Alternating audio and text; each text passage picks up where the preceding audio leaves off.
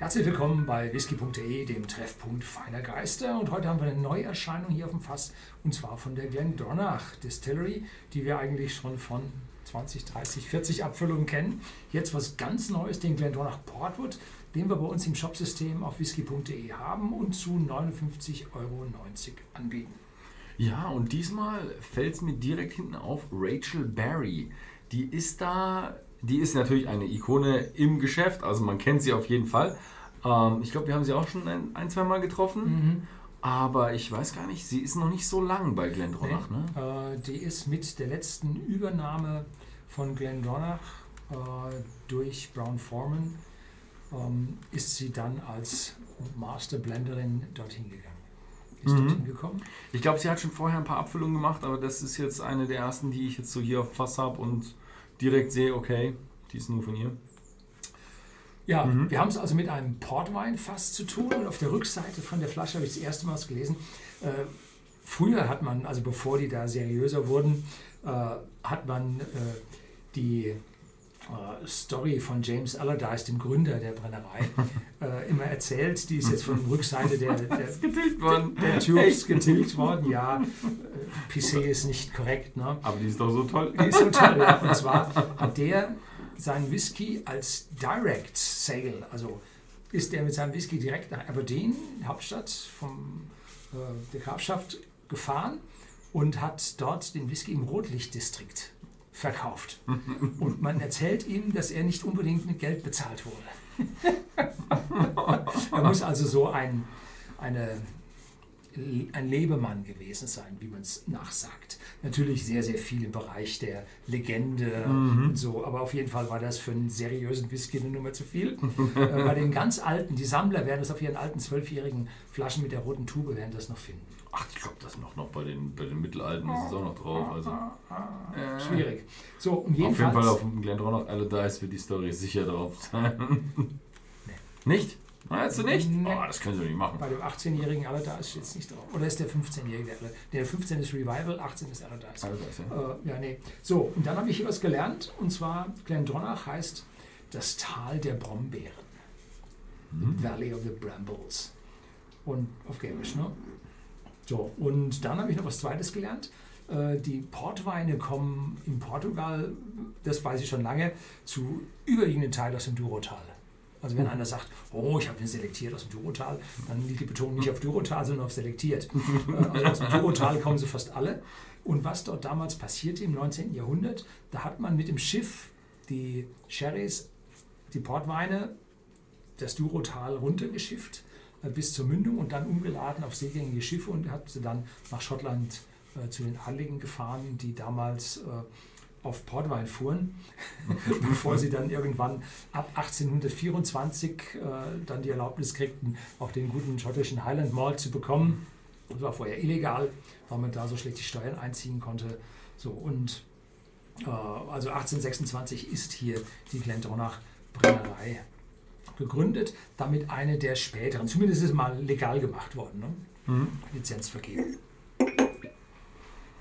Sehr schöner Korken und sehr fruchtig an der Nase.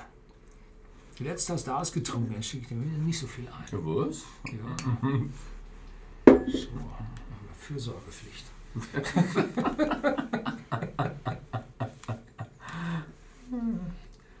wow. Also voll aromatisch und zuerst ist da der richtige Schwall an Portwein. Dahinter habe ich aber durchaus die alkoholische Note, die 46 Volumenprozente.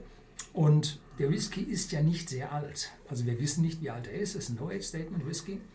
Und äh, er zeigt aber eine, ist eine natürliche Farbe.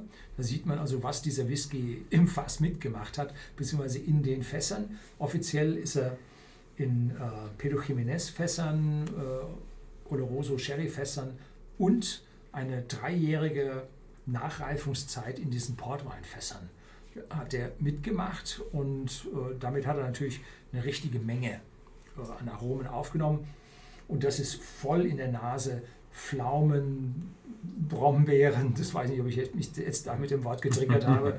äh, aber auch so eine leichte, äh, kühlere Note von Kirschen.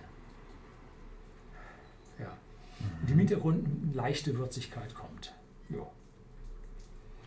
Ja, er ist ein, ein wahnsinnig schön, nicht fruchtiger, beeriger Whisky. Mhm. Also er hat richtig schön Beeren, aber halt auch so eine Weinnote. Also die Trauben sind auch gut vergoren. Also es ist schon eine schöne Weinnote auch mit dabei, aber halt viel, ja, Brombeeren, Himbeeren, also solche ja, roten oder schwarzen Waldbeeren. Mhm. Und so ein, ja, ein bisschen so, so eine, so eine ja, eichige Note kombiniert mit leichten Würzigkeit. Aber ich finde es jetzt schon sehr leicht, die Würzigkeit. Also es ist kein, kein überwiegend würziger Whisky, mhm. sondern es ist nur so eine Nuance nebenbei. Also es ist schon beerig leicht. Schön. Cheers. Cheers.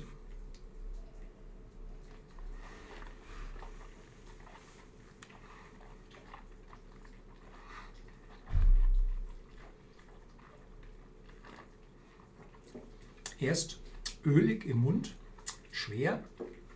Und dann, so wie man runterschluckt, äh, macht sich das im Mund breit.